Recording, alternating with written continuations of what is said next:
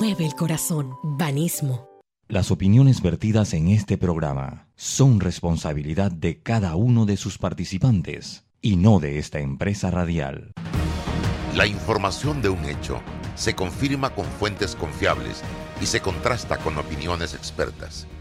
Investigar la verdad objetiva de un hecho necesita credibilidad y total libertad. Con entrevistas que impacten, un análisis que profundice y en medio de noticias, rumores y glosas, encontraremos la verdad.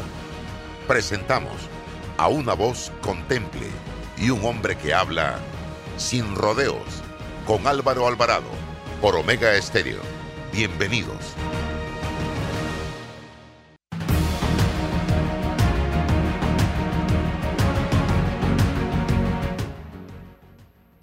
¿Qué tal mis amigos? Tengan todos muy buenos días, bienvenidos. Buenos días, bienvenidos a Sin Rodeos a través de Omega Estéreo, total cobertura nacional.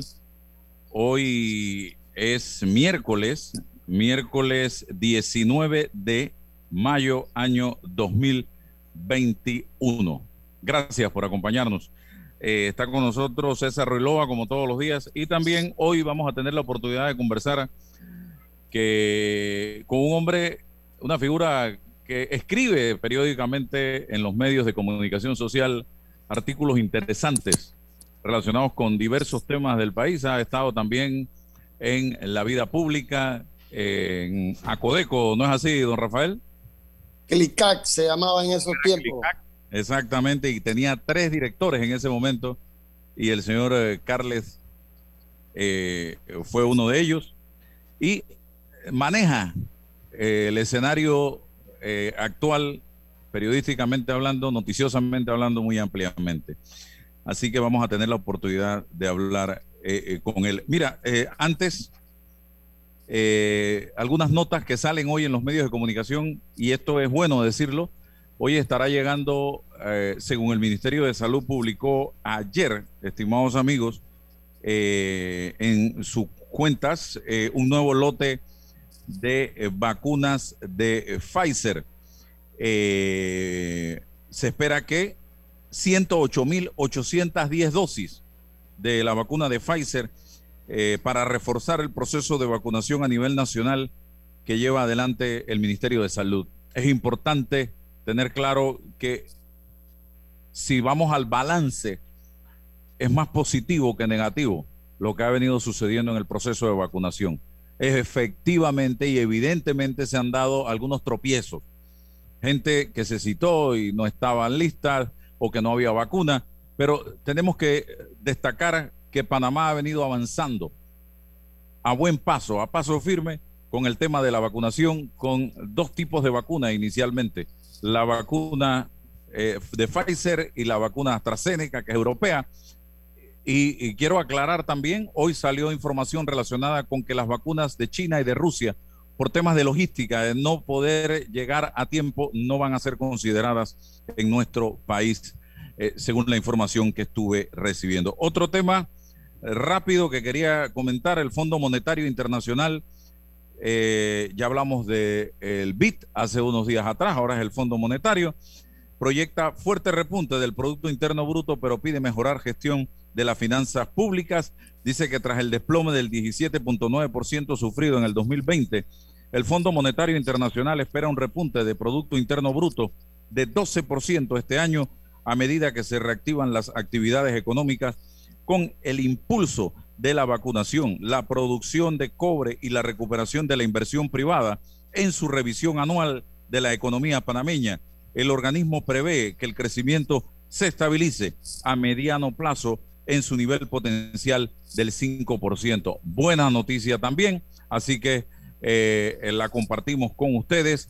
Eh, eh, actores de la economía mundial están viendo a Panamá positivamente y eso no va a depender única y exclusivamente de papá gobierno, también depende de cada uno de nosotros y del sector privado que nos atrevamos acostados en la cama o sentados en la silla o acostados en la hamaca, no lo vamos a lograr. Ni por Twitter criticando y golpeando y destruyendo. Esto lo vamos a lograr si todos juntos nos unimos para salir adelante. Y lo otro que también quería comentarles, y esta mañana lo comentaba en mis redes sociales, estoy recibiendo información de que eh, las empresas encargadas de la recolección de la basura en Arraiján, en Colón, en eh, el área de San Miguelito, están sufriendo también los efectos de la pandemia. La gente no está pagando la basura, pero está exigiendo la recolección, que es la función de estas empresas. Sin embargo, hay información de que en vez de apoyar a estas empresas para que hagan su trabajo correctamente y sigan adelante con el personal que necesitan y las finanzas que necesitan, hay intereses en la dirección de sacarlas para traer empresas con olor a tacos, con olor a mariachis. Entonces, señores, eso no resuelve el problema. Aquí hay que pagar la basura para poder exigir un servicio de calidad y ese es un problema serio que tenemos histórico en este país. La gente quiere agua, pero no quiere pagar el agua. La gente quiere recolección de basura, pero no quieren pagar la recolección de la basura porque dicen eso es tarea del municipio, no mía, pagar la basura. Don César Ruilova, para algún comentario. Buenos días, buenos días Álvaro, buenos días don Rafael. Bueno, sobre los buenos días. que has abordado, me parece interesante el tema de la vacunación. Nada es perfecto, pienso que hay buenas intenciones, eh, hay que afinar el lápiz en cuanto a esa coordinación con los sectores que, eh, eh, van a ser eh, vacunados, tener la vacuna físicamente primero para poder convocar. No, no, puedes convocar a gente si no tienes la vacuna. Ahí me parece que, que, existió algún problema de comunicación y de coordinación que creo que en la forma y en el procedimiento perfectamente eh, se pueden coordinar. Lo otro es si los organismos internacionales nos vislumbran crecimiento, eh, también nos imponen algunas reformas estructurales. Creo que tenemos que tener cuidado frente a, a, abocarnos a reformas estructurales en un contexto como este, tenemos que tener cuidado. Podemos ir trabajando las coyunturas, en las prioridades y por supuesto generando las condiciones políticas, sociales y económicas para abocarnos a esas reformas estructurales. Y sobre la basura, bueno, el eterno problema de el panameño que culturalmente piensa que es un servicio gratuito, que el Estado se lo tiene que otorgar, que ese es su derecho y el deber de pagar los servicios públicos. Ahí tenemos un problema de orden cultural, sea quien sea, de México, de Brasil, de Japón, todavía tenemos que conversar con nuestra, nuestra gente. culturalmente los servicios públicos se les ofrece y hay que, hay que pagarlos de una u otra forma. Así que eh, un balance sobre eso. Es exactamente lo mismo que el celular. Si tú tienes celular y no lo pagas, te lo cortan. Si tú tienes celular y no compras una tarjeta para renovar, eh, eh, agregarle eh, tiempo aire, no tienes tiempo aire. Así es la basura en estas áreas. Y en la autoridad de aseo también es exactamente lo mismo. Si no pagamos la basura, no podemos exigir una ciudad limpia. Paguemos la basura. El señor eh, Rafael Carles, bienvenido. Ese es un problema histórico, este tema de la bendita recolección de la basura. Buenos días, Álvaro. Buenos días, César. Buenos días a tu radio escucha. Bueno, primero que todo, agradecido por la invitación. Tú abres tu programa como si tú y yo hubiéramos hablado en las últimas horas. Y creo que hemos coincidido no solamente en que debemos eliminar esa cultura del papá Estado, de que la gente no paga lo que, lo que tiene que pagar, de que hay diferentes crisis, no solamente la crisis de las vacunas y la crisis del COVID, hay múltiples crisis en este país, y de que debemos ir priorizando las soluciones para ir abordando los problemas porque los problemas no se van a solucionar de la noche a la mañana. Yo te agradezco esta invitación porque el país en este momento eh, está, está en un momento de crisis, uh -huh. pero no una crisis de la basura. O sea, el problema de la basura eh, es, es un problema histórico, eh, cultural. Eh, y fíjate que hemos quedado hablando del problema de la basura como si como si este fuera un, un problema eh, importante. Sí, importante. Igual que los huecos en la calle, igual que la falta de agua en decenas de comunidades en este país, igual que los apagones constantes eh, en el fluido eléctrico. Eh, imagínate que no, no hemos empezado hablando de que este país lleva más de 200 días sin escuela. Creo que esta es la cifra más alta en el mundo, en que las escuelas han estado suspendidas por, por razones pues eh, impuestas por las autoridades sanitarias. Eh, aquí ya no hablamos de los tranques y hay miles de personas en Panamá que diariamente pasan 45, 60, 90, 120 minutos en sus respectivos automóviles tratando de llegar a su trabajo o regresando a su casa. O sea, hay infinidad de problemas. La pandemia lo que ha hecho es que ha puesto todos estos problemas sobre la superficie y los ha traído a relieve, pero, pero estos son problemas que, que no le vamos a buscar solución a menos que lo encaremos de frente y de una manera formal, de una manera estructural, de una manera estratégica. Pero fíjense que esos problemas que acabo de señalar han quedado opacados por problemas más urgentes. Tenemos más de 240 mil trabajadores que no han regresado a su puesto de trabajo. Tenemos una enfermedad que todavía nos obliga a usar mascarillas y caretas eh, eh, y una enfermedad que, a todas luces es producto de, de un virus pero que este virus va a regresar y va a seguir regresando y nosotros no nos hemos acostumbrado a la idea de que tenemos que ir a la raíz del virus y de eso te voy a hablar posteriormente, que es nuestra alimentación a nivel mundial. Tenemos un problema económico que hay miles de empresas cerradas todavía, cientos de empresas quebradas. Aquí se habla del 18% de, de, afectación en el PIB y de más de 20% de afectación en el desempleo. Eh, pero aquí hay Aquí hay casi mil millones de dólares en déficit fiscal. El país está quebrado. Hay seis mil millones de dólares que piensan pedir prestado en los próximos días. Y aquí nadie habla del efecto mental, del efecto emocional, del efecto familiar que ha causado todo esto. Entonces, esto, esto genera crisis, crisis, crisis, pero todavía no hemos llegado a la peor crisis. Déjame explicarte cuál es. La peor crisis de este país es la falta de confianza.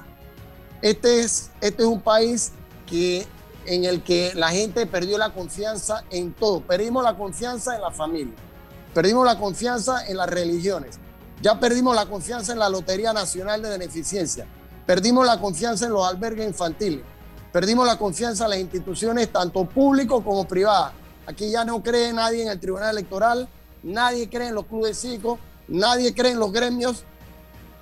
Perdimos la confianza en el gobierno.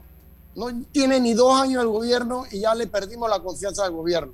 Y mientras no tengamos confianza en las cosas, en la gente y en las instituciones, no hay nada que podemos hacer al respecto. Por eso yo hago un llamado, ah. así como a, a, a, a quemarropa. Yo hago un llamado, Álvaro y César, para que nos contagiemos de confianza y conformemos una estrategia nacional sobre, sobre la cual nosotros vamos a apuntar a la recuperación de la confianza.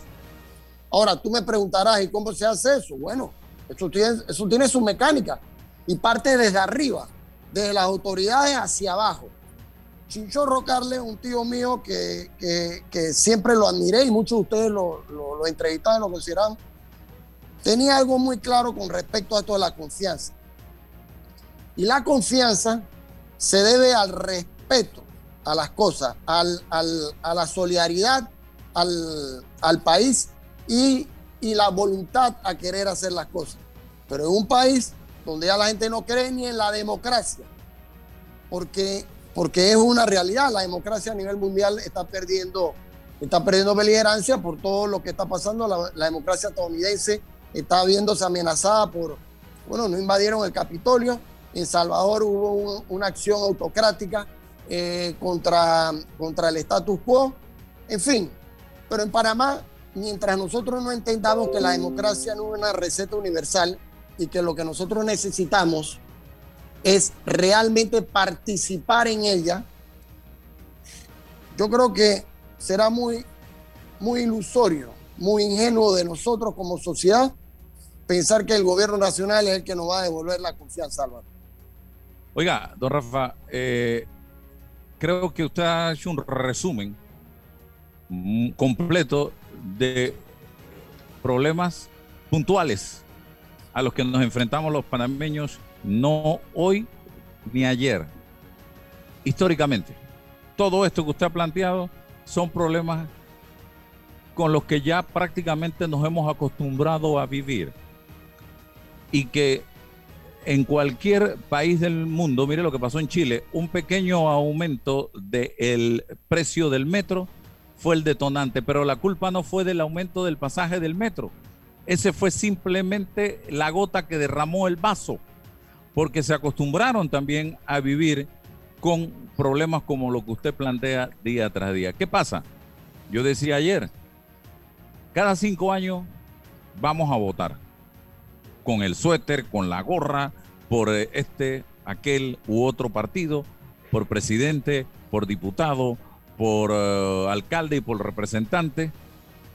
Y a los meses o al año o al par de años empezamos con la quejadera, la criticadera, pero no hacemos absolutamente nada porque dentro de unos años después volvemos a votar exactamente bajo el mismo formato, con la emoción y no con la razón.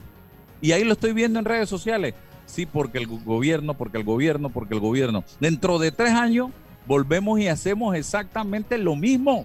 Y vamos a volver a ver si no cambiamos nosotros a los mismos religiéndose en la Asamblea Nacional de Diputados. Entonces yo no puedo seguir culpando a Raimundo y todo el mundo si nosotros no asumimos, como usted bien dice, nuestro papel como ciudadanos y empezamos a razonar, a meditar y a buscar y a identificar a los mejores hombres para llevarlos a esos puestos de dirección y administración y gerencia de mi país. Porque si no es por gusto, señoras y señores. Y también tener mucho cuidado con esos hombres que le hablan a los panameños lo que los panameños quieren escuchar y no lo que tenemos que enfrentar para salir adelante, porque esos son muy peligrosos. Señor Carles y luego César. Eh, la confianza, la confianza debe provenir de nosotros mismos. O sea, nadie, o sea, no hay vacuna, no hay vacuna ni protocolo del MINSA para, para, tales, para tales efectos. El panameño debe aprender a manifestarse y debe, debe escribir, debe opinar, eh, debe pronunciarse sobre los temas importantes. Debemos hacer valer nuestros derechos con conocimiento y respeto. Debemos defender nuestros valores, nuestros principios y debemos comenzar a hacer patria eh, a través de una democracia participativa. Las próximas elecciones generales serán el 5 de mayo del 2024, dentro de tres años. Yo espero, oye, ¿quién quita que en el 2024 eh, haya gente decente, gente inteligente, personas de mucho prestigio en este país que quieran participar y, y ser la solución para un problema, para un problema actual político que tenemos?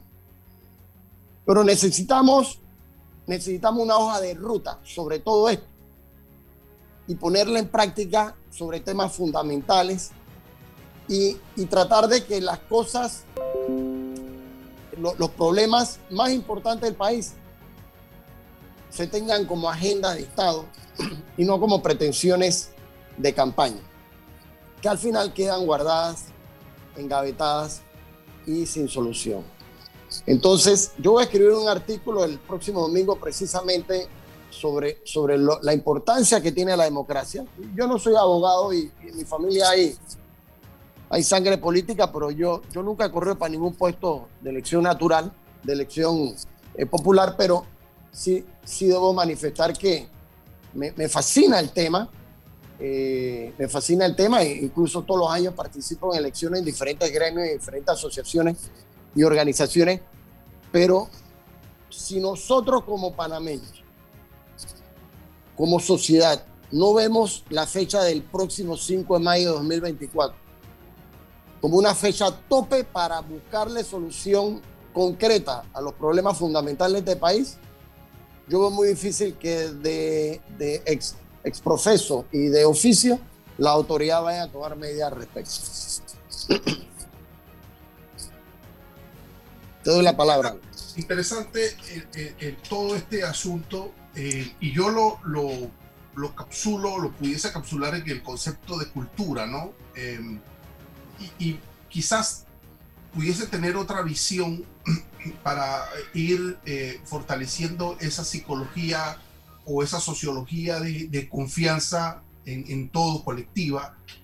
Eh, mira, hay unos ejemplos en el país que no hemos apuntalado. Lo, cuando ocurrieron los desastres en Chiriquí, eh, los, los, los chefs los chefs de, del área se unieron, entregaron comida a los desvalidos. Mucha gente hizo servicio eh, de voluntariado. Eh, eso genera confianza, eh, porque la solidaridad genera confianza. Esto que está ocurriendo hoy en, el, en los metros, donde la gente llega y se pone la mascarilla y guarda silencio, respetando al, al, al de al lado, eso genera confianza. Lo que ha ocurrido desde mi punto de vista que hemos esperado que sean los políticos o la institucionalidad o la estructura formal la que nos genere a nosotros la cultura de la confianza. Eso no ha ocurrido nunca. Y como eso no ha ocurrido nunca y dudamos que ocurra, entonces tenemos que potencializar los espacios sociales, familiares, comunitarios, para ir generando, quizás sea más lento, quizás demore más, pero desde mi punto de vista es más seguro, ir fortaleciendo y visibilizando esas, esos ejemplos que generan confianza y solidaridad en el país. Lo que pasa es que la clase política nos ha tratado como la teoría de la rana. Nos tiran un agua fría y nos van calentando el agua hasta después de despellejarnos. Y, y no, no, no, sabemos cómo después resolver ese problema. Em, sobre qué columnas sociales nos vamos a ir uniendo como país. Hemos perdido ese enfoque y esa visión. ¿Qué, qué nos une como panameños? Hacia dónde vamos. Entonces, como no hemos definido eso y no encontramos vigas de amarra que nos ayude, entonces por eso que andamos disgregados, divididos, y cuando tenemos un proyecto en común, entonces la política partidista nos divide, hace que se genere la coyuntura. Es difícil, es complicado, y mucho cuando hay miedo, cuando hay incertidumbre, cuando hay necesidades materiales, económicas, cuando no sabemos qué va a ocurrir con nuestros hijos, con nuestra familia. Es complicado, pero sí lo podemos hacer. Y termino con esto. Hay un intento y una iniciativa de un proceso constituyente. Se han unido algunos partidos políticos, sociedad civil, tal cual. Pero mira lo que está ocurriendo en materia de la retórica de ese proceso constituyente. Ya iniciaron eh, la vocería de que esto nos cuesta 50 millones de dólares. Y si tú le dices al país, a la sociedad que está necesitada, que una votación, que un referéndum nos cuesta 50 millones de dólares. Nadie quiere eso, porque la gente tiene una necesidad puntual.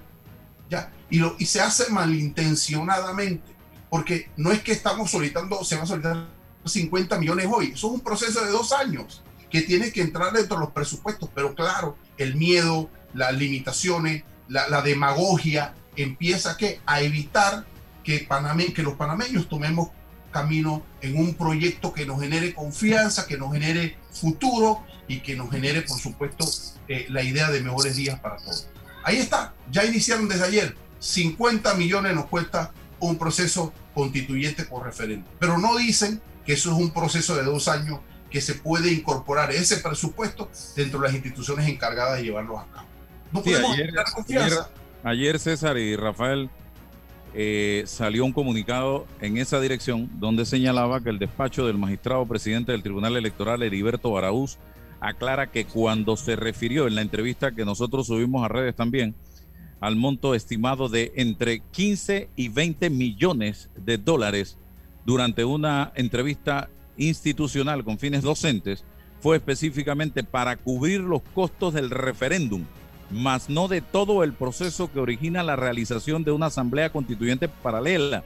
En tal sentido, además de esa suma, el Tribunal Electoral requerirá de 22 millones adicionales, imagínese usted, para organizar la elección de los constituyentes, a lo que debe agregarse los costos que representa la instalación de la Asamblea Constituyente Paralela que se estiman en 10 millones de dólares para que funcione una vez electa, los cuales también proveerá el órgano ejecutivo. Pero yo les voy a decir una cosa, no cojan, no hagamos un problema del tema económico, porque la de tener democracia cuesta, don César y Rafael. Y si modernizar el país, si modernizar las estructuras que tenemos hoy día, que están carcomidas por el comején, nos cuesta ese dinero, bueno, hagamos el sacrificio. Es mejor hacerlo y gastárnoslos en democracia a que se lo roben cuatro o cinco bellacos en este país, porque se han robado mucho más de eso en diversos gobiernos en este país. Don Rafael Carles.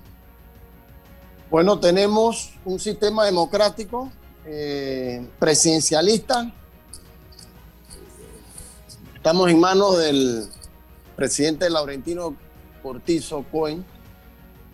Y mientras Cortizo no tome decisiones concretas sobre lo fundamental de este país, las cosas no van a marchar a la velocidad que el país requiere. Yo espero, yo creo que yo estoy, al igual que muchos panameños, esperando el discurso del 1 de julio.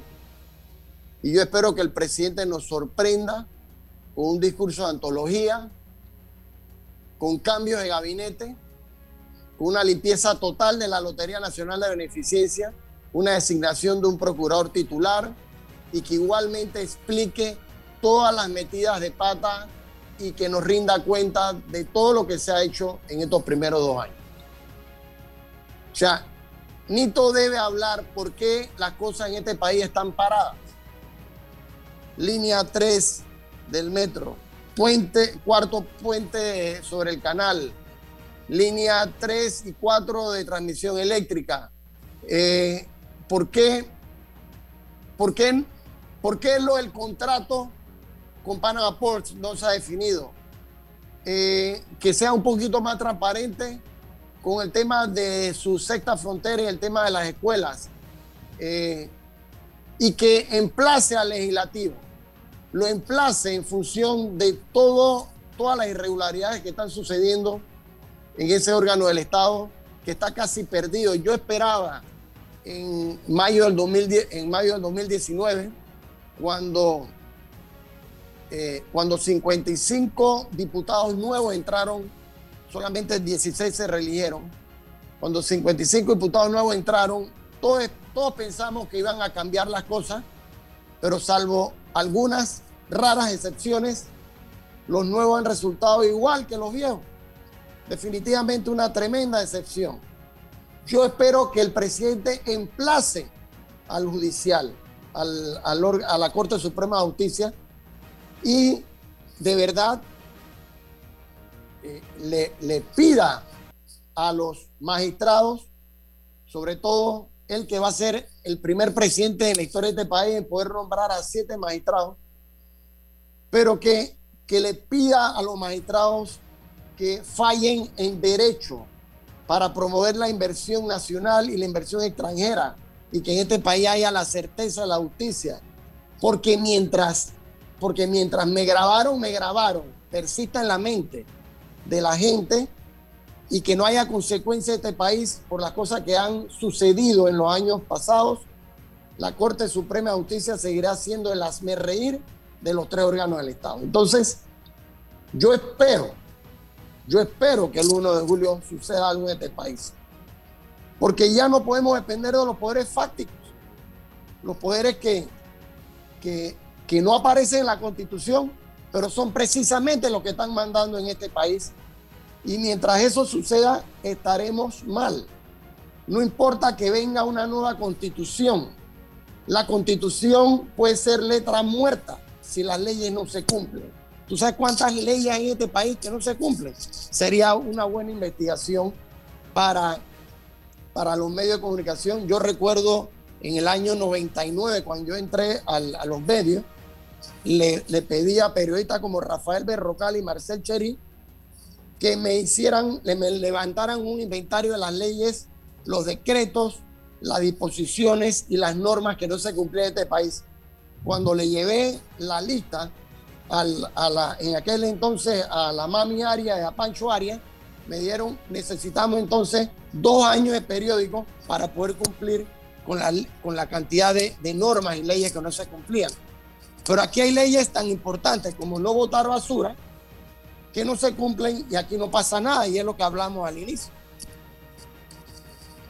Oiga, entonces, ¿usted qué piensa de este movimiento pro asamblea constituyente, señor Carles? Porque dejo eh, eh, eh, en sus palabras, logro entender que para usted es más importante que se cumplan actualmente las leyes que tenemos a meternos en un embrollo de una nueva constitución, no sé. El país, el país tiene que ir madurando, de cara a su realidad. Eh, te, voy a ser muy sincero, llegase el momento de una asamblea constituyente, yo sería, yo sería el primero en levantar la mano y ver si yo soy uno de los 60 que eligen.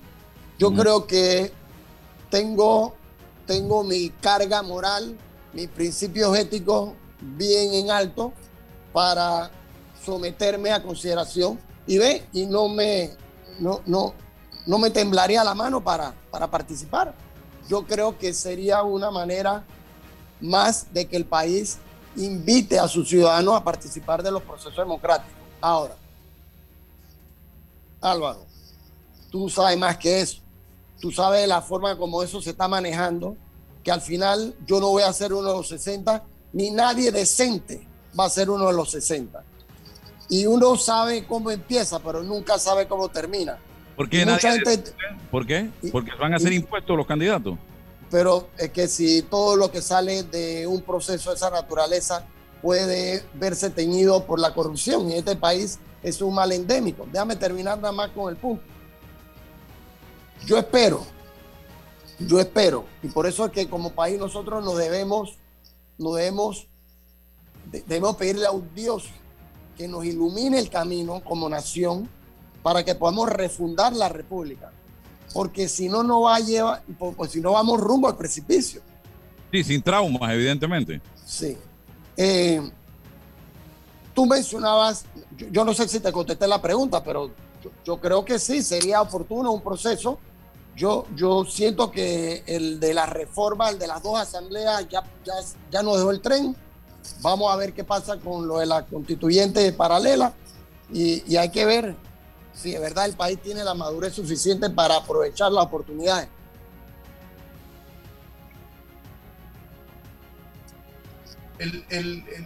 a ver, eh, por lo menos tenemos el, el, caso de Chile, el ejemplo de Chile, que es un caso reciente. Lo que está ocurriendo en Chile es interesante frente a nuestras expectativas.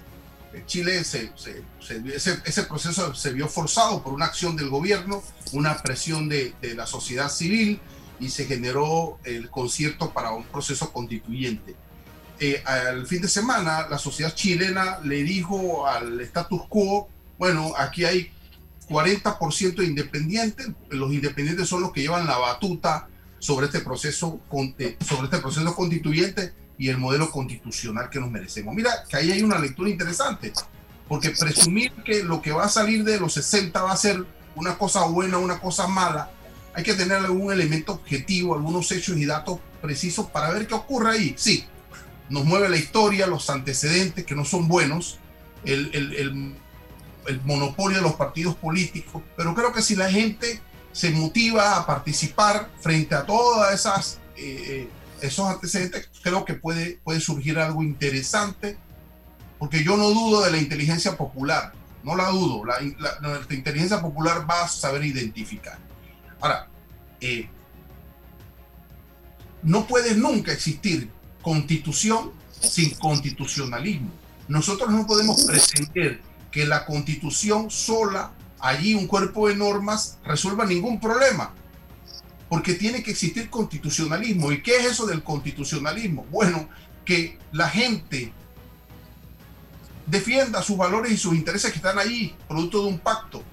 Que la gente se interese, que la gente conozca que ahí hay algunos derechos, que hay algunas obligaciones, que hay algunas fórmulas para que presione cuando no se cuando no ocurre.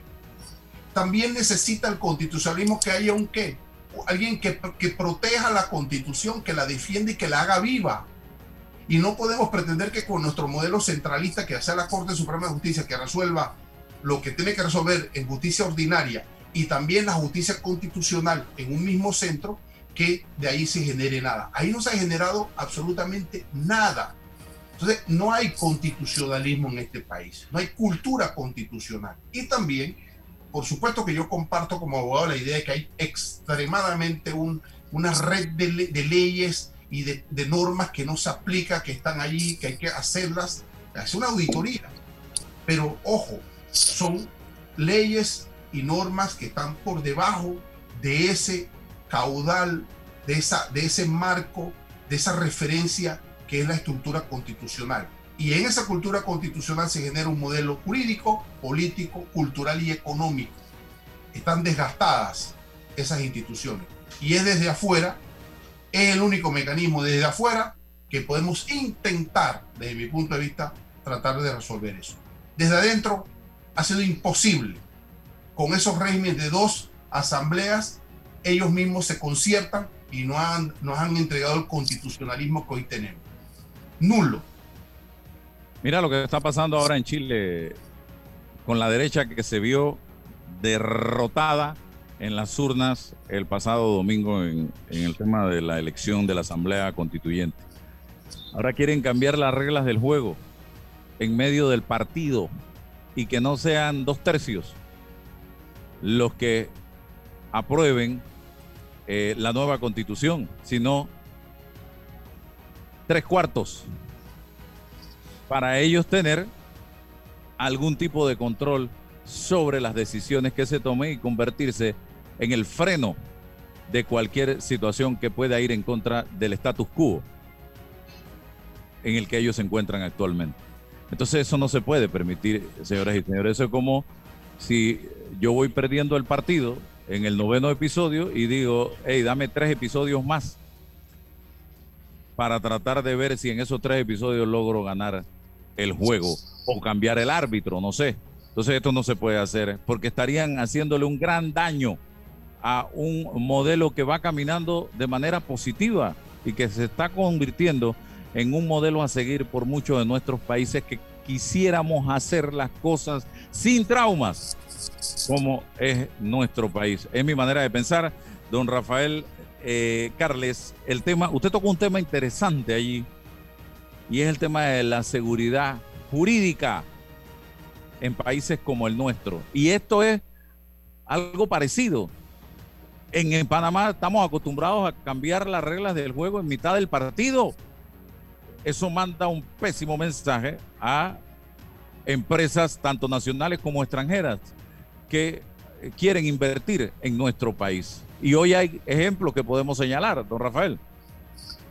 Gracias Álvaro. Este, y todo, todo se remite al, a lo que estamos hablando del respeto a las leyes y por mucha constitución que podamos hacer, si no hay vocación, si no hay voluntad para cumplir las leyes, es más, esa es la gran diferencia entre los países poderosos y desarrollados y los países mediocres y subdesarrollados como nosotros, que, que no, hay, no hay respeto al Estado de Derecho y al cumplimiento de las leyes. Y sobre lo de la seguridad jurídica, mira, la seguridad jurídica es un concepto, un concepto muy amplio del derecho. Eh, y que se basa precisamente en el, en el cumplimiento de los temas de derecho. Y vamos a agarrar ejemplos. Campos EPC. Durante el gobierno de Varela, aquí se despojó a una empresa, Campos EPC, se le montó un, caso y hoy día, ah, y en ese entonces Centenar de personas perdieron su empleo. Los inversionistas perdieron sus, eh, sus expectativas eh, de desarrollar una industria y aquí en este país no ha pasado nada. Vamos a agarrar otro ejemplo, la hidroeléctrica de Barro Blanco en Chiriquí. Allí está el monumento a la desidia y a la inseguridad jurídica ahí cuando uno cruza el puente del río Tabasará. ¿Cómo es posible que en este país una empresa hace una inversión y de la noche a la mañana un grupo, un grupete de personas, sean las que sean, vienen y eh, atropellan eh, la voluntad de una disposición, de un contrato y de un acuerdo que se tenía ya con la empresa. Vamos con el caso de Minera Panamá, que después de varios meses de estar en la Corte Suprema, hoy la empresa incluso está operando sin contrato. Ah, que hay que renegociarlo, esa es otra cosa. Incluso estoy de acuerdo que se renegocie y estoy de acuerdo con el ministro Ramón Martínez que se, que se prepare el ambiente para una renegociación. Pero en este momento, la empresa está, por las razones que sea, la empresa está trabajando sin un contrato. Mira, yo no estuve, yo no estuve a favor de que derrumbaran el muro del, muelle de Figali. Aquí, en los primeros días de la administración Martinelli, fueron y derrumbaron el muro de, de una concesión que se le había otorgado en Amador. De la noche a la mañana. Eso está mal cientos de contratos igualmente de empresas y locales comerciales de duty free en el aeropuerto de Tocumen, que también, ¿por, qué no vamos a hablar del caso Wacket? El caso Wacket es un claro ejemplo de la inseguridad jurídica, porque no solamente se afectó la lista Clinton de Estados Unidos, aquí se irrumpió con el tema de las empresas de Félix y el tema del, del, del, Soho Mall.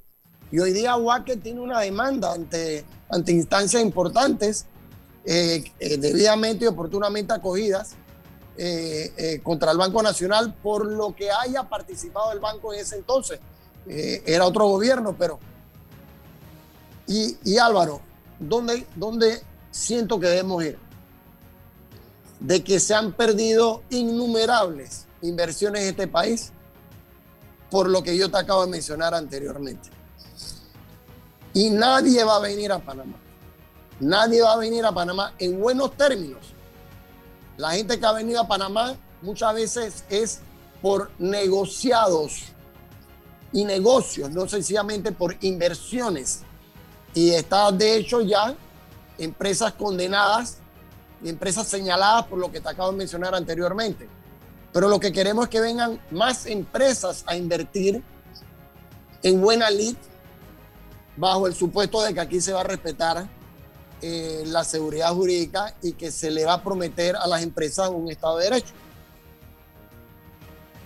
Mira, mira, tengo que irme al cambio, luego vengo con César. Lo que yo planteaba al inicio del programa, vamos en la misma línea, porque tengo información de que hay intenciones de sacar empresas recolectoras de basura con las cuales los municipios han firmado los alcaldes eh, contratos a largo plazo para traer bajo el formato que usted mismo acaba de señalar, negociado a otras empresas, violando los acuerdos pactados con las que hoy día están recogiendo la basura en algunos distritos del país. Entonces seguimos haciendo exactamente lo mismo. ¿Y qué mensaje estamos enviando? Ven a Panamá bajo un formato, un negociado, pero no, no te garantizo que ese contrato vaya a permanecer en el tiempo, porque en el próximo cambio o de gobierno viene otro gobierno, viene otro alcalde, viene otro ministro y otro director de aseo y tumbamos el contrato. Eso no manda ningún buen mensaje a el mundo en este momento para atraer inversiones. Vamos al cambio y regresamos con Rafael Carle. Estamos hablando eh, sobre diversos temas del país. Banco Nacional de Panamá te recuerda que tienes a tu disposición todas sus alternativas de canales virtuales de atención.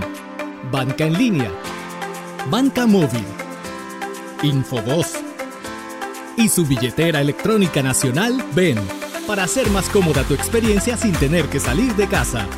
Afíliate a ellos o descárgalos en tu dispositivo móvil.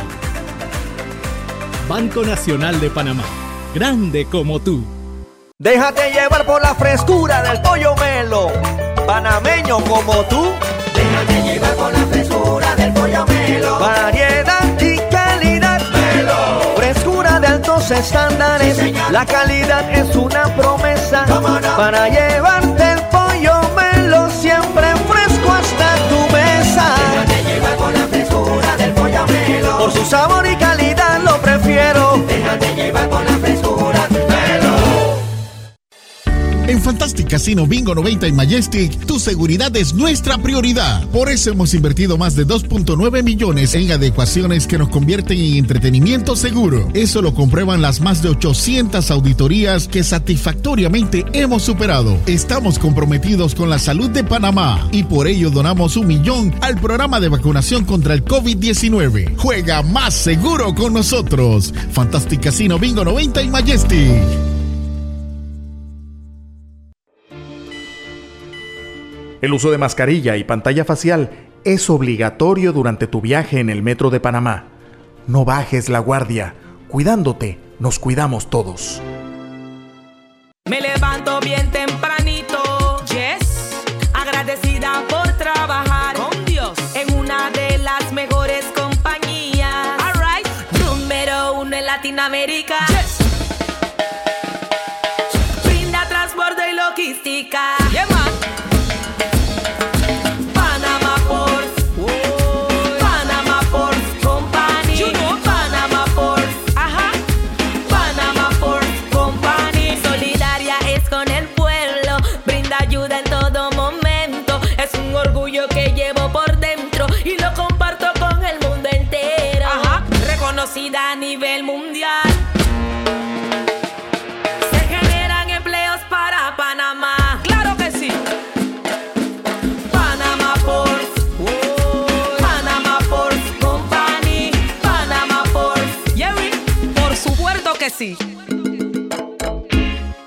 Bueno, me voy a comer con una estrella. Mmm. Espérate, ¿y tu esposa sabe? Claro, ella sabe que la estrella del sabor es American Star. Y por eso en la casa comemos delicioso.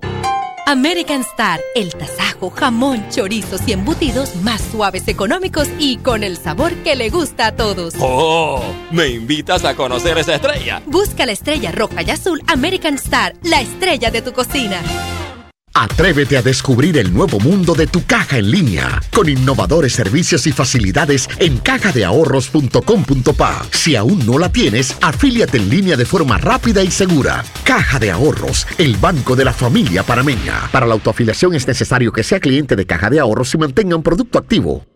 Hay un delito que va en aumento, que se aprovecha de la buena fe de los ciudadanos. Yo estoy aquí construido, aquí en mi carro solamente suyo en mi persona.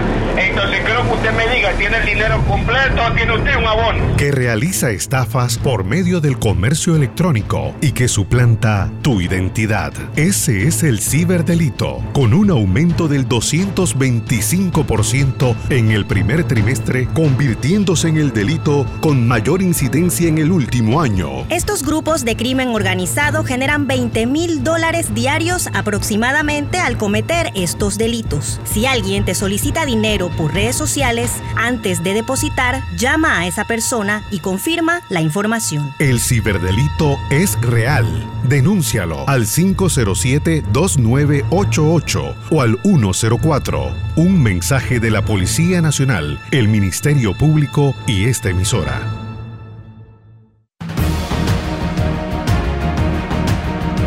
Seguimos adelante. Seguimos adelante con Rafael Carles, Don César Relova. Sí, eh, ¿cómo, ¿cómo salimos? ¿Cómo vamos a salir eh, de esta pandemia?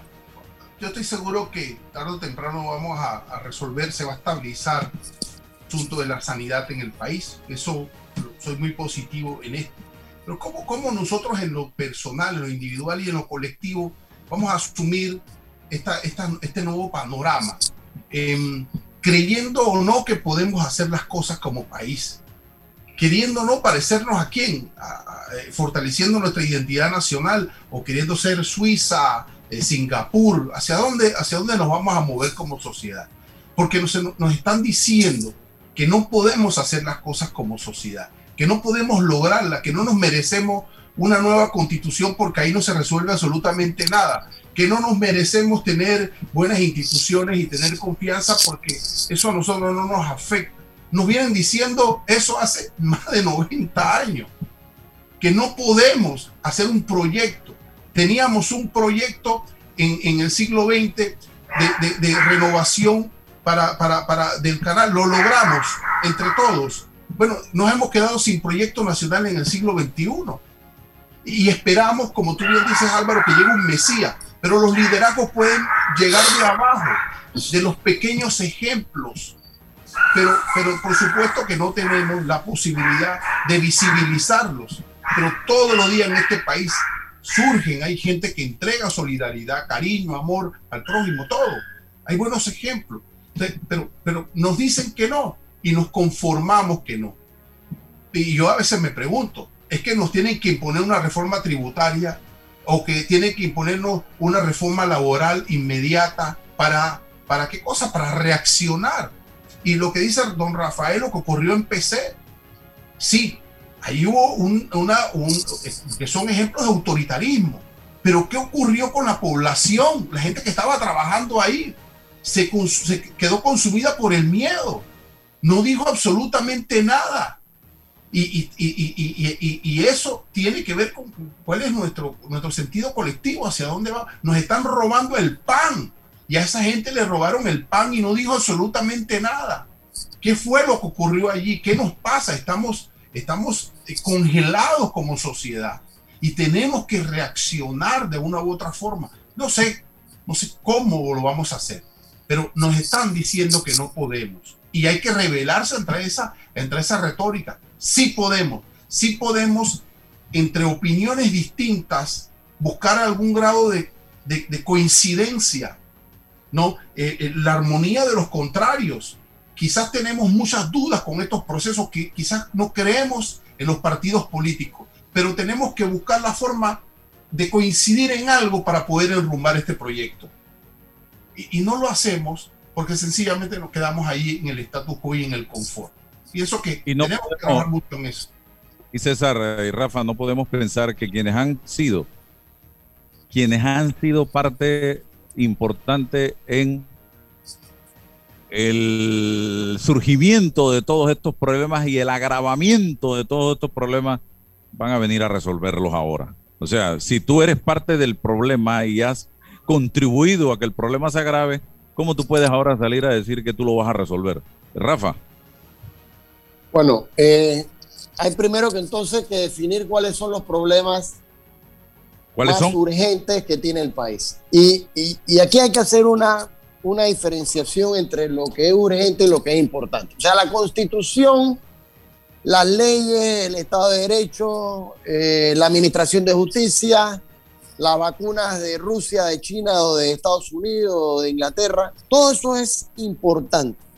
Pero aquí hay algo urgente que si no resolvemos pronto, nos vamos a parecer tanto a Colombia como a Chile, como a Ecuador, como a todos estos países que están eh, eh, en, ebullición. Y es el problema, el problema económico. Eh, la prensa hizo una encuesta ayer, yo tengo mi propia encuesta, y mi propia encuesta refleja mucho lo que está sucediendo a nivel de la gente en este país. Por supuesto que el empleo con formalidad está desapareciendo y eso está creando un problema no solamente de, dinero, sino también de clases. Aquí está desapareciendo a la clase media y cada día se ensancha más la diferencia entre la clase alta y la clase baja. Es un problema, es un problemón. El segundo problema serio es que la Caja de Seguro Social en su programa Invalidez, Vejez y Muerte está casi muerto. Y créanme que el día en que eso no trabaje, señores, no solamente se cae el gobierno, nos vamos al despeñadero. Y el tercer problema urgente que tiene este país son las finanzas públicas porque el gobierno está quebrado. El gobierno para pagar planilla, planilla, está pidiendo prestado. Entonces, ¿qué ocurre? ¿Qué ocurre? Y vámonos al plano doméstico nuestro. ¿Qué hacemos en nuestra casa cuando no nos alcanza el dinero? Uno, cortamos los gastos innecesarios. Dos, nos amarramos el cinturón y, y prendemos y nos alumbramos con mecha si es necesario. Y tres, generamos nuevos ingresos. Eso es lo que, eso es lo que en simple macroeconomía se llama como ordenar la casa. Y aquí en Panamá no hemos hecho ni una ni la otra. Al contrario, hemos hecho caso omiso a las calificadoras, a los índices. Eh, eh, no, no, no queremos aceptar que estamos en crisis y que la caja registradora no factura y sigue pidiendo prestado sin hacer verdaderos esfuerzos en materia de contención de gastos. En el fondo, Álvaro y César, esto es un callejón sin salida para como lo querramos ver. ¿Y por qué? Porque el actual modelo económico no es sostenible. Es un modelo a base de incentivos y privilegios. El país se fundó en 1903 bajo el esquema de las excepciones y de los subsidios. Miremos cómo nacieron las zonas francas, la cantidad de, de canonías que tienen. Fíjense los puertos, la cantidad de privilegios que tienen. Y así no vamos a todo lo ancho y largo la estructura económica de este país y no vamos a encontrar un solo sector sin que le pida dinero al Estado en diferentes formas. Y ¿Qué ocurre con los años? Déjame tomarme un poquito aquí. ¿Y qué ocurre con los años? Que ya no son las, las empresas y los poderes fácticos del país los que están pidiendo y pidiendo y pidiendo al Estado, sino que ahora la gente también ha decidido pedirle. Y ahí tenemos la beca universal, los 120 a los 65, el ángel guardián, intereses preferenciales, bono de 10 mil dólares para comprar una casa y por ahí nos vamos, nos vamos y nos vamos. Y ya no es un tema, ya no es un tema de que las empresas piden para 5 y para 10 años.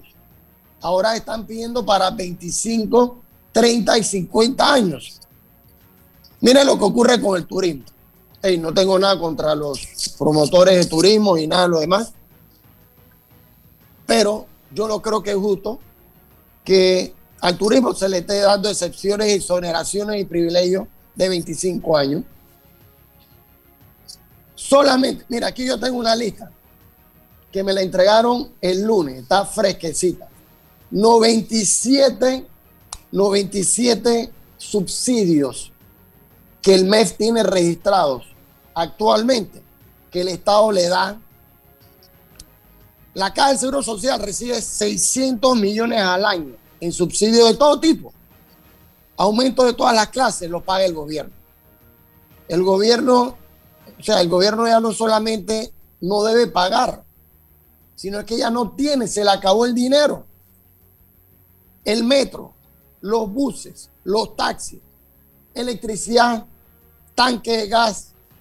O sea, el año pasado se pagaron 2.800 mil millones en subsidios a empresas, cada social, partidos políticos, la hidroeléctrica tienen subsidio, la ciudad del saber está llena de regalos, los call centers no pagan nada, los corredores a Pizza, a Pizza se le, se le garantizó en su contrato ingresos y si no llegan a los ingresos, el gobierno tiene que pagarlos. Minera Panamá paga 2% según el contrato que se firmó eh, eh, eh, en un inicio. Cuando en Chile en otros países rondan en ese mismo sector entre 30 y 40%. Pero además, además que solo paga el 2%, todos sus gastos e inversiones son deducibles. Por eso insisto, al país le conviene, al país a la empresa le conviene negociar un nuevo contrato antes de que se convierta en una papa caliente. Y sigo en esto. Cooperativas tienen incentivos. La actividad de reforestación, bien concebida, pero se prostituyó. Se prostituyó porque la gente abusó de los incentivos. Aquí tienen incentivos los diplomáticos, los ex diplomáticos, los diputados, los magistrados. Oye, ¿qué bolsillo va a aguantar esta situación? Hace unos días aprobaron una ley para incentivar el turismo, donde prácticamente el gobierno está pagando casi el 100% de la inversión. ¿Y saben algo? Al final hemos sido nosotros mismos, ciudadanos, empresas, el sector productivo en general, los que hemos dañado las finanzas públicas. Porque con los años que le hemos quitado al Estado, todo esto se ha erosionado la base fiscal. Ah, por ahí podrán decir, no, Rafael, es que eh, eh, los dineros se lo están robando eh, a punta de corrupción. Esa es otra cosa. Esa es otra cosa. Y volvemos al tema del, de, de la certeza del castigo, de la administración de justicia. Pero es que el modelo económico, la esencia del problema, es que las finanzas públicas no dan para más. Y lo peor, eh, Álvaro y César, es que seguimos, seguimos y seguimos y no entendemos la dinámica. Chapman lo dijo hace unos días y lo dijo claro, que mientras el país se esté manejando en base a una economía de amiguetes y de contubernios y de, y de agentes económicos haciendo negociados y, y pensando que la hacienda pública es para echarle mano.